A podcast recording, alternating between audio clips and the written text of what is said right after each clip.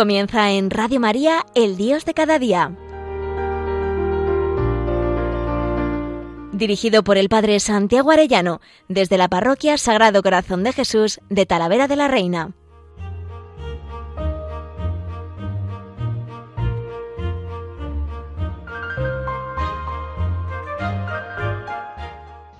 Muy queridos oyentes de Radio María, muy queridos todos, qué alegría un lunes más con todos vosotros. Y quisiera hoy comentar muy especialmente los frutos del Espíritu Santo, porque creo que nos dan muchísima luz para entender la vida que nos está tocando vivir. Estamos en este mes con Radio María preparándonos con Santa Teresita del Niño Jesús, con sus textos, con sus comentarios preciosos, para hacer la víctima, la ofrenda de víctima al amor misericordioso. Ya digo, no hay que tener miedo porque nos unimos a Jesús por el amor. Y lo que le pedimos son los raudales de amor infinito contenidos en su corazón y que no hay nadie que los coja. Ese amor luego nos une con Él para gozar con Él y sufrir con Él. Pero nosotros no nos ofrecemos a sufrir, nos ofrecemos a amar. Y esta es la maravilla, ¿no? Luego el Señor a todos nos pide cruces y cuando están unidas esas cruces por el amor es lo que consigue todo del corazón de Dios, porque como nos decía don Marcelo a los seminaristas, cuando decía él, los que estudian hacen mucho, los que rezan hacen más, los que sufren lo hacen todo. También para todos los oyentes que nos puedan estar oyendo desde la cama de un hospital o desde la cama de su casa con enfermedades, también los que están en cárceles, los que sufren lo hacen todo. Y lo que nos pide el Señor, como dice Santa Teresita, es el amor. Pero hoy quisiera, precisamente por eso, porque es el primer fruto, comentar los frutos del Espíritu Santo. El primero es el amor y comentar ese antagonismo tremendo que hay entre la vida según el espíritu y la vida según la carne, lo distinto que es y cómo nos ayuda a discernir. Dice la carta a los Romanos capítulo 8, pues los que viven según la carne desean las cosas de la carne, en cambio los que viven según el espíritu desean las cosas del espíritu. El deseo de la carne es muerte, en cambio el deseo del espíritu es vida y paz. Fijaros, vivir conforme al deseo del Espíritu, a los impulsos del Espíritu Santo. Estos son los hijos de Dios, los que se dejan llevar por el Espíritu de Dios. Y se ve por los, por los efectos, porque en nuestra sociedad está pasando lo que está pasando. ¿Por qué nuestra cultura es una cultura de muerte? ¿Por qué el aborto? ¿Por qué la eutanasia? ¿Por qué potenciar la ideología de género que es tan infecunda y tan estéril? ¿Por qué? Porque estamos siguiendo los frutos de la carne y la carne lleva a la muerte. En cambio, el espíritu lleva a la vida y a la paz. ¿Por qué no somos capaces, nuestra sociedad, de combatir esa cultura de muerte? ¿Por qué lo de Afganistán? ¿Por qué no somos capaces, con el espíritu de Dios del amor, de combatir el mal y el terrorismo? ¿Por qué? Pues porque estamos dejándonos llevar por el espíritu del mundo. Solamente si dejamos que el corazón de Cristo entre en nuestras almas, en nuestros corazones, el Espíritu Santo nos mueve a resistir el mal y a vivir conforme al bien y a vivir conforme a los frutos del Espíritu Santo. Esto es lo que tendría que entender todo el mundo, también nuestros gobernantes, los maestros, todos, que vivir conforme al Espíritu es lo que hace feliz, es lo que da vida y paz, como dice ese capítulo octavo de la carta a los romanos en el versículo 5 hay un antagonismo tremendo y esta es la lucha en realidad. La lucha no es contra, contra yo qué sé, pues hermanos de una raza distinta a nosotros, no, nosotros somos, somos todos hermanos, ¿no? todos hijos del mismo Dios, ¿no? como explicaba el Papa, y es verdad, por el bautismo somos hijos de Dios, pero todos, aunque no estén bautizados en potencia, están llamados a ser en plenitud hijos de Dios y tienen esa imagen de Dios y nosotros los amamos. Nosotros no luchamos contra una raza o contra gente de otra nación, no, nosotros luchamos contra Satanás, que es el espíritu eh, diabólico, el que se opone al amor de Cristo y por tanto al bien de cada persona.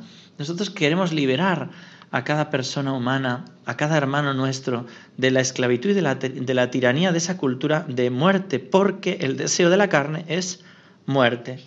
Y dice Em, la carta a los Gálatas, que tan preciosamente está comentando el Papa en sus catequesis, Me parecía una maravilla la catequesis pasada. ¿Cómo pone el acento donde hay que ponerlo? En la gratuidad del amor de Cristo, que ha pagado con su sangre y que nos ha liberado de la esclavitud de la carne y de la esclavitud de la ley. Nosotros sin la gracia no podemos vivir la ley, ni siquiera la del Nuevo Testamento. ¿no? Los apóstoles que todavía no habían recibido en Pentecostés el Espíritu Santo sabían ya la nueva ley de que hay que amar a los enemigos, de que hay que amar al prójimo con el amor de Dios y no fueron capaces, huyeron todos. La ley mata, pero la nueva ley, que en realidad es el Espíritu Santo, es lo que nos da vida y nos hace vivir a impulsos de esta persona divina que nos configura con el corazón de Cristo, que nos hace fieles, que nos hace vivir enamorados de Dios, a impulsos de amor y no a arrastras ¿no? con nuestra pobre vida. ¿no? Pero hay un antagonismo y hay una lucha tremenda. Dice Galatas 5, 16, 26. Digo pues, andad en el Espíritu y no satisfagáis los deseos de la carne, porque el deseo de la carne es contra el Espíritu y el del Espíritu contra la carne, y estos se oponen entre sí, para que no hagáis lo que quisierais, pero si sois guiados por el Espíritu no estáis bajo la ley, y manifiestas son las obras de la carne, que son adulterio, fornicación, inmundicia, lascivia, idolatría, hechicería, brujerías, enemistades, pleitos, discordias, celos, iras, contiendas, rivalidades, disensiones, herejías, sectarismos, envidias, homicidios, borracheras, orgías y cosas semejantes a estas, acerca de las cuales os amonesto, os advierto, como ya os lo he dicho antes, que los que practican tales cosas no heredarán el reino de Dios. Fijaros que eh, toda esta lista parece como una radiografía de nuestra sociedad actual. ¿no? Hemos querido los deseos de la carne, nuestro bienestar, ¿no? y ya está, punto. Esa es la máxima. ¿no? Y entonces nos dejamos llevar por todo este horror, ¿no? disensiones, herejías, adulterio, fornicación, y todo esto aplaudido por nuestra sociedad. ¿no? Y en cambio dice que esto es lo, lo más hermoso, más el fruto del Espíritu, está en singular porque hace referencia al Espíritu Santo, al Espíritu de Dios, el Espíritu de Él, más el fruto del Espíritu, ya digo, no por acción nuestra, de nuestro voluntarismo, sino por acción de Dios, por eso hay que pedirlo, el fruto del Espíritu, dice Galatas 5, es amor, gozo, alegría, paz, paciencia, benignidad, amabilidad, bondad, fe, fidelidad, mansedumbre, humildad, templanza, dominio propio, contra tales cosas no hay ley. Es decir, no es que no haya ley, sino que esta es la vida del Espíritu, que es la ley máxima, la vida del amor de Dios. Pero los que son de Cristo han crucificado la carne con sus pasiones y deseos. Si vivimos por el Espíritu, andemos también por el Espíritu. No nos hagamos vanidosos, irritándonos unos a otros, envidiándonos unos a otros.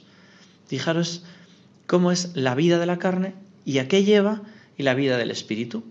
Está insistiendo mucho el Papa como buen jesuita, porque San Ignacio insiste en el discernimiento. A ver, ¿a dónde me lleva esto? Me lleva a impureza, me lleva a idolatría, a brujería, a enemistades, a pleitos, a celos, a iras, a contiendas, a disensiones, a sectarismos, a herejías, a envidia, a homicidio, a borrachera, a orgías. Pues chicos, si me lleva a eso, a mi egoísmo, si me lleva a mi desesperanza, si pues eso no es de Dios, ¿no? En cambio, si me lleva a los frutos del Espíritu, alegría, gozo, paz, y esto persevera en mi alma, ahí no me engaña el diablo, el diablo no puede soportar mi alegría, no la puede soportar, y entonces intentará quitármela, ¿no? Mi gozo, mi paz, mi bondad, mi benignidad, el dominio de mí mismo, ¿no? Pero ahí está la lucha, ¿no? Hay dos banderas, dice San Ignacio, y voy a cantar esta canción que me parece que, que ilumina eso, ¿no? Llegamos y estamos como en un país extraño, nos han quitado el alma de nuestra patria, que es la fe católica, y nos situamos en medio de este mundo diciendo, pero qué batalla, pero qué lucha. Y dice el autor, dice, como en un país extraño me encontré sin ti, no entendía el idioma ni las cosas que viví, y corrí a buscar sin ver tu rostro entre la gente, y aún sin conocerte convencido estaba de encontrarte a ti.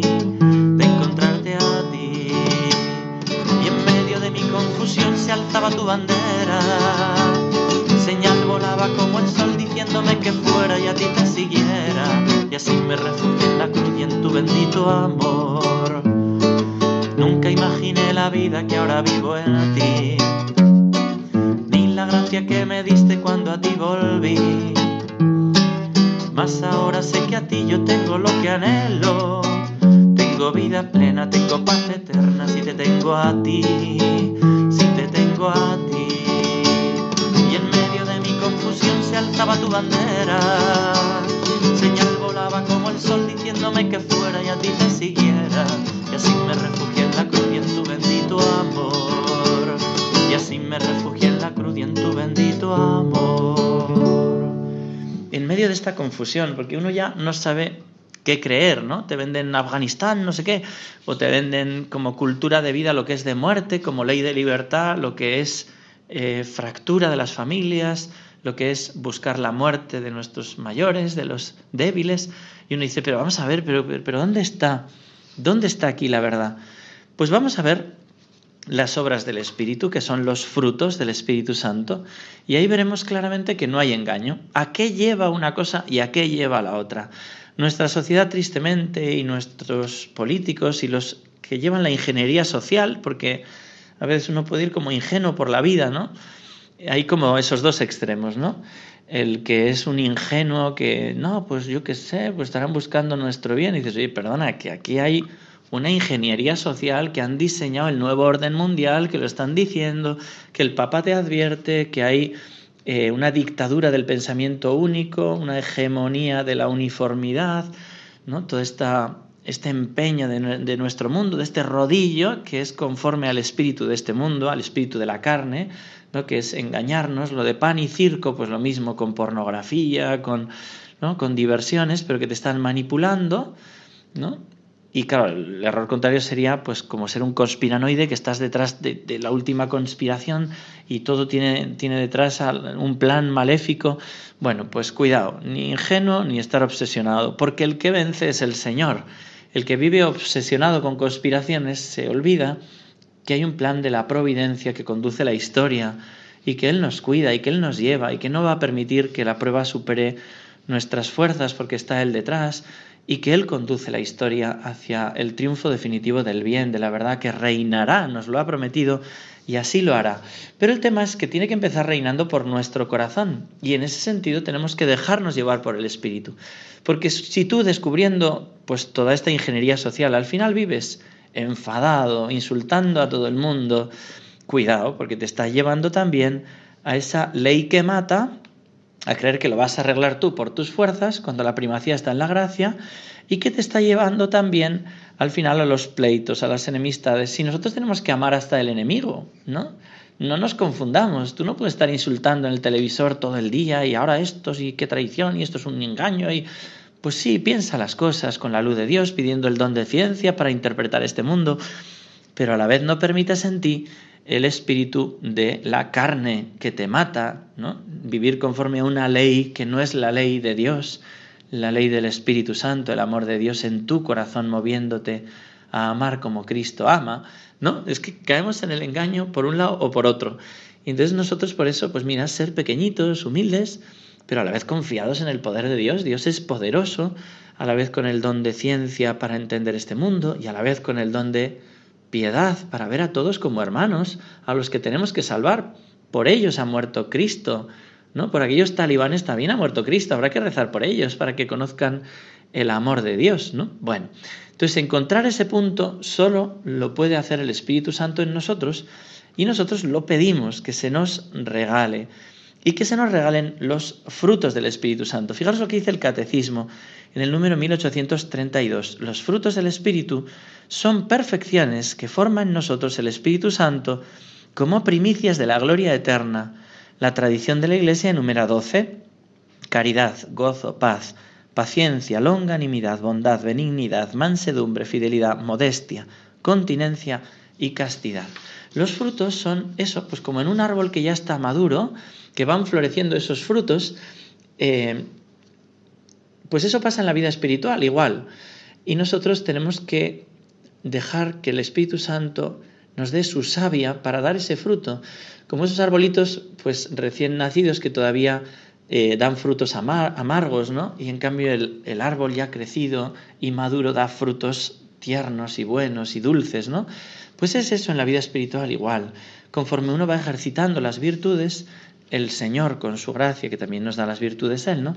Pero también con los dones del Espíritu Santo va poco a poco generando en ti una vida bienaventurada, la vida conforme a las bienaventuranzas, eso es una vida de frutos, ¿no? Y, y como las expresiones, cuando la flor se convierte en fruto, pues eso es lo que pasa en nuestra vida. Empezamos a vivir más de amor, de alegría, de paz y no de resentimiento, de rencor, de odio, de envidias, de disensiones, de discordias y al final buscando compensaciones como la lujuria, como la gula, como... Bueno, pues tenemos que vivir esta vida conforme al Espíritu Santo, ¿no?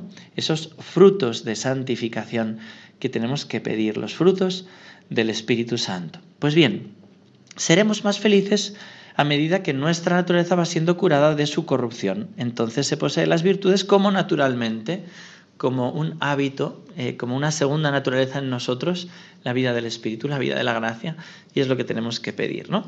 ¿Y cuál es el primer fruto que hay que pedir? El amor. Es el primero de los frutos del Espíritu Santo, fundamento y raíz de todos los demás.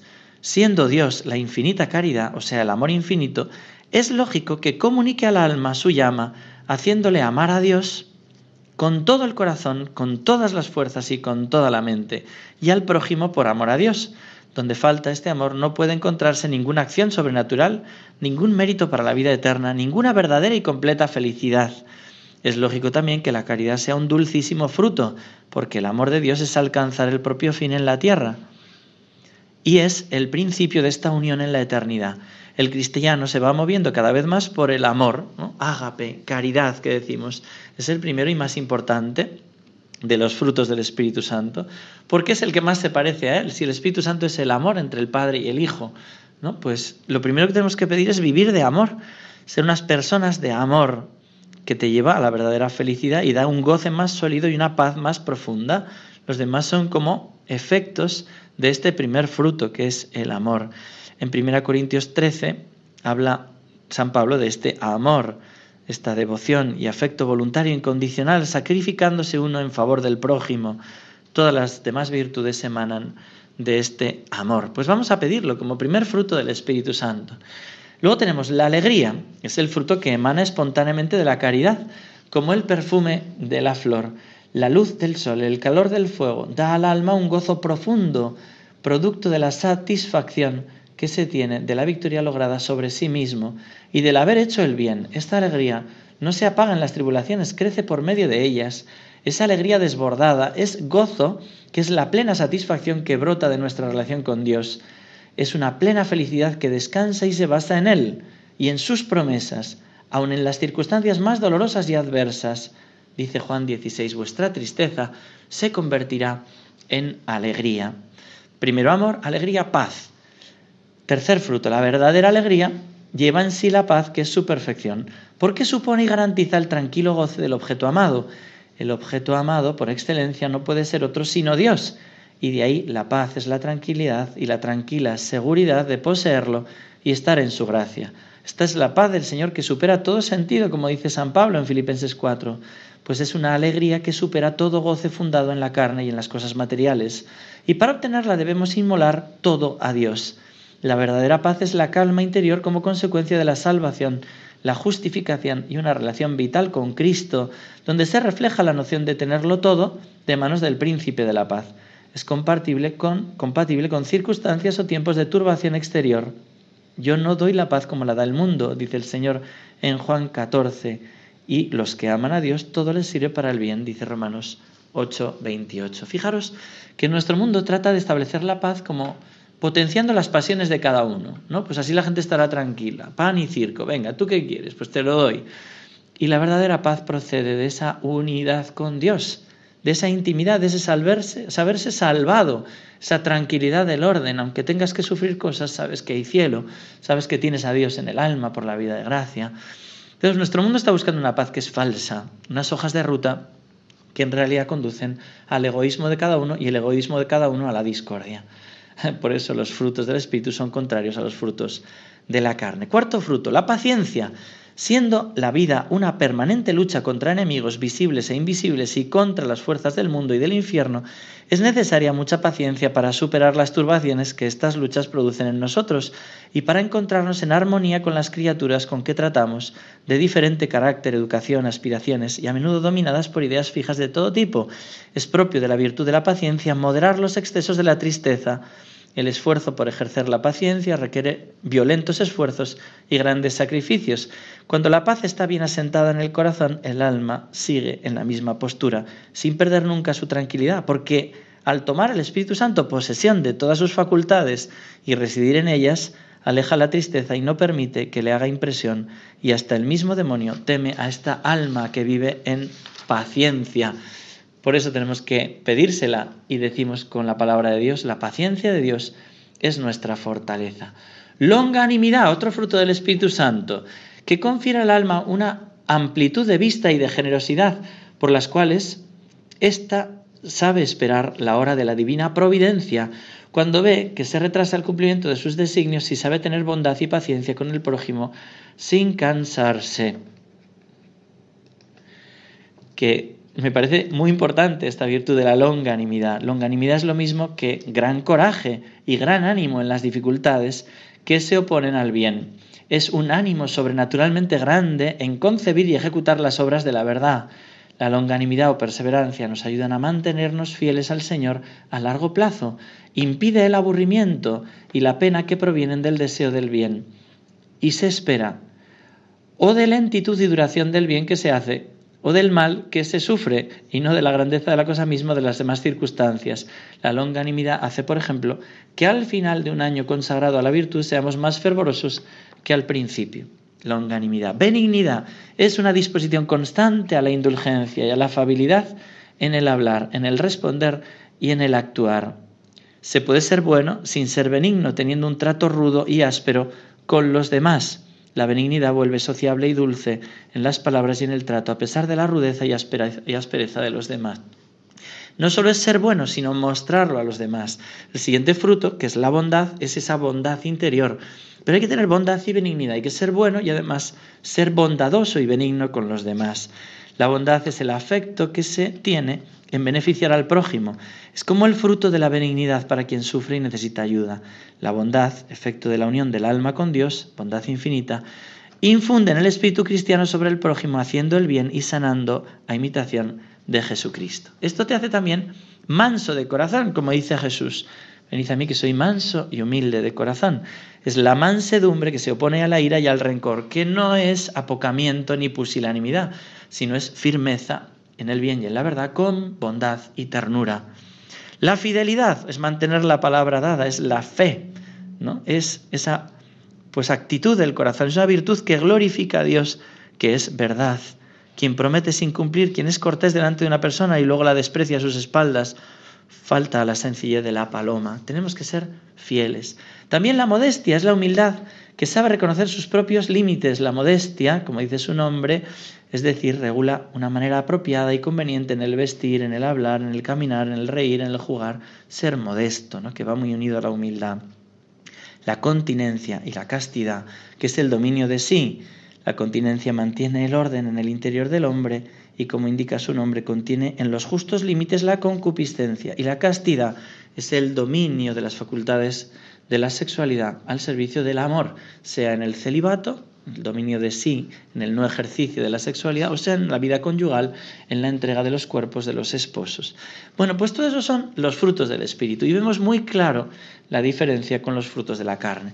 Nuestra sociedad quiere establecerse en los frutos de la carne. No habrá paz, no habrá alegría, no habrá amor, no habrá mansedumbre, no habrá, pues eso, los frutos del Espíritu. Nosotros queremos vivir los frutos del Espíritu. Por eso, se lo pedimos para cada uno de nosotros y para nuestra patria y para el mundo entero. Dice así esta canción que compuse un día.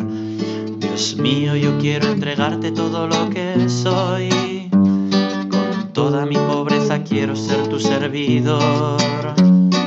Quiero por el mundo proclamar que eres Salvador, que eres mi Señor.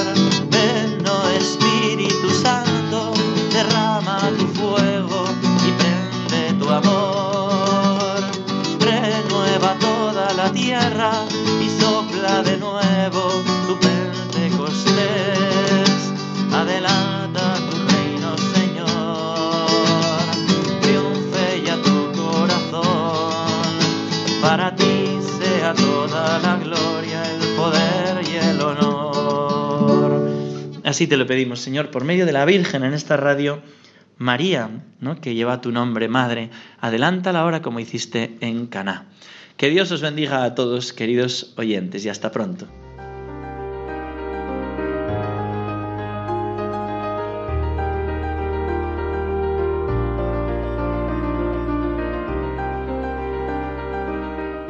Finaliza en Radio María, El Dios de cada día.